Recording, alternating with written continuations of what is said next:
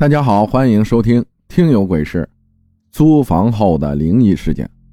阿浩你好，我很喜欢听你的故事，已经听了三年了，也想通过你的声音分享一下发生在我身上的灵异事件。故事是这样的：我是一名土生土长的贵州人，今年二十一岁，住在贵阳。这件事是发生在二二年三月份左右，刚过完年，打算去市区找工作。因为家附近没什么好工作，就在贵阳市区找了几天，终于在三月中旬找到了工作，也通过租房平台找到了合适的出租房源。签租赁合同的那天下午，房东行色匆匆的签合同就离开了。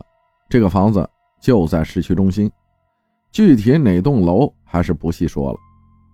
房子环境很好，周围也很安静，电器也很齐全。但让人百思不得其解的是，按道理，房子一室一厅一厨一卫应该在一千五到两千块左右，但是房东说只要六百就可以拎包入住，还不用押三付一，押一付一就可以。当时想着身上也没有多少钱，就将就吧，反正等发工资再考虑租其他的房子。第一天入住，我就发现门檐上贴着一张黄色的符纸，但我没觉得奇怪。因为我妈妈比较信奉鬼神，所以我家里也贴了类似这种符纸。我记得是五雷天罡符镇宅用的，而这个门上的符我看不出来，反正画的很缭乱。当时没多想，就直接进房了，想着万一是上一个住户眼中来镇宅的。住了几天，就从家里把狗狗接到出租房里。每到晚上凌晨两三点，它都会对着大门叫。狗狗是小型犬。我以为他是适应不了新环境，或者是邻居半夜出门回家弄出声响。但第二天白天我早起，却没看到隔壁对门有人出门。包括晚上吃夜宵，也发现楼道里出奇的安静，似乎这层楼就只有我这一个租户。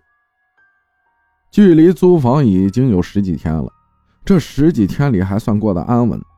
有天晚上出门吃夜宵。就遇到另一个事儿，凌晨一点，肚子特别饿，因为特别想吃小黄鱼儿，而楼下正好有卖，我就把狗狗放在家里，独自出了门，坐上电梯下行。接着电梯停在六楼，补充一下，出租房是在十六楼。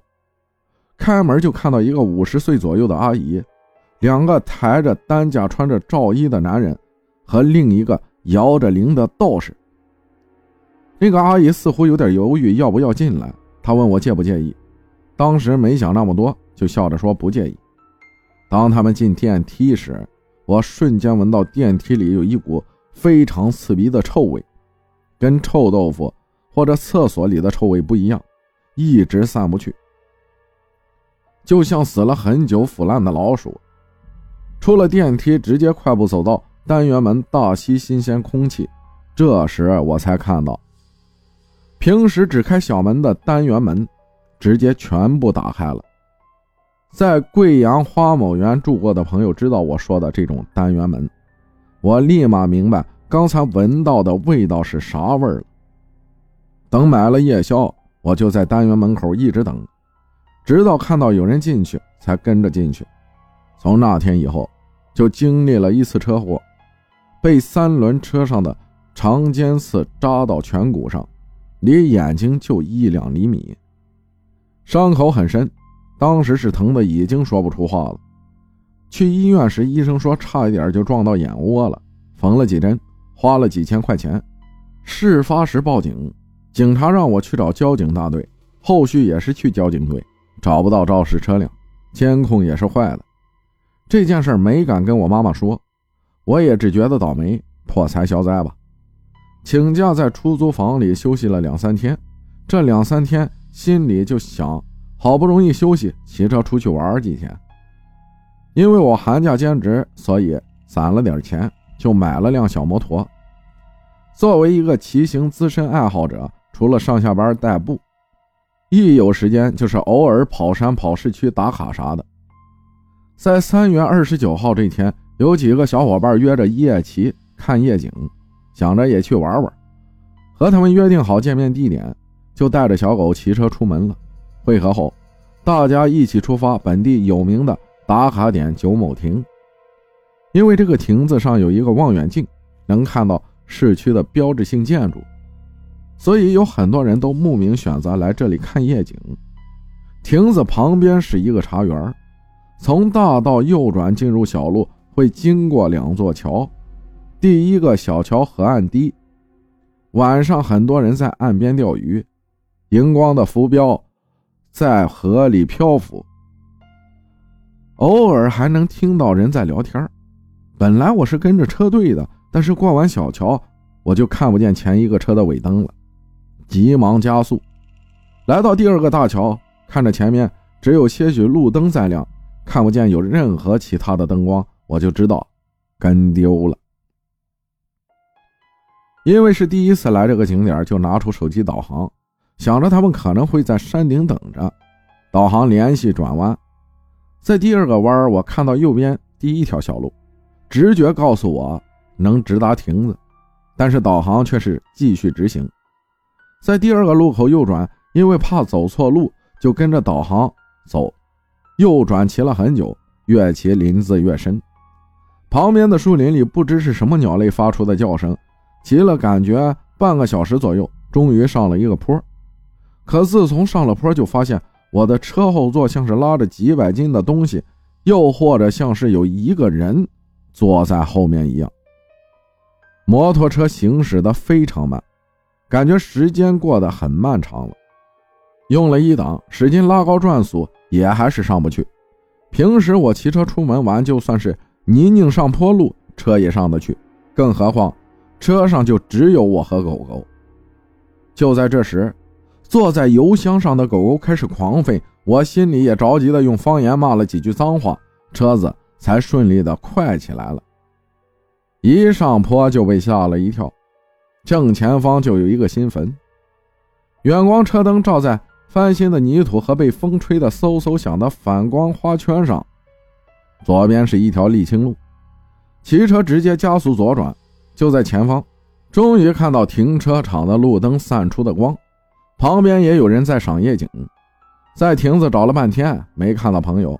就跟着看夜景的人一起下了山，而此时朋友也突然打电话问我去了哪里。朋友说他们已经下山去了，现在在市区，说给我打电话也不接，以为提前回家了。我才发现十点钟和他们从大道上一起出发，转头看手机已经快凌晨一点了。看导航，明明最慢半个小时就能到，我用了两三个小时。回去的路上。发现来时在小桥旁钓鱼的人都没了，安静的只有蛙叫虫鸣。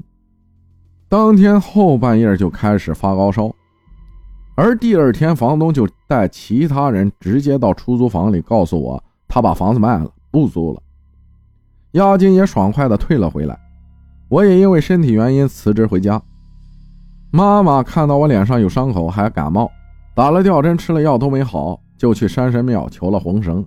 也找了一个神婆给我看，那个神婆说我住的地方不干净，有东西在那个房子住着，然后出去玩还冲撞了东西，还好胆子大心也大，那些东西也影响气运，轻则病，重则见血，让我以后别大半夜出门去人烟稀少的地方，租房子也要留个心眼儿。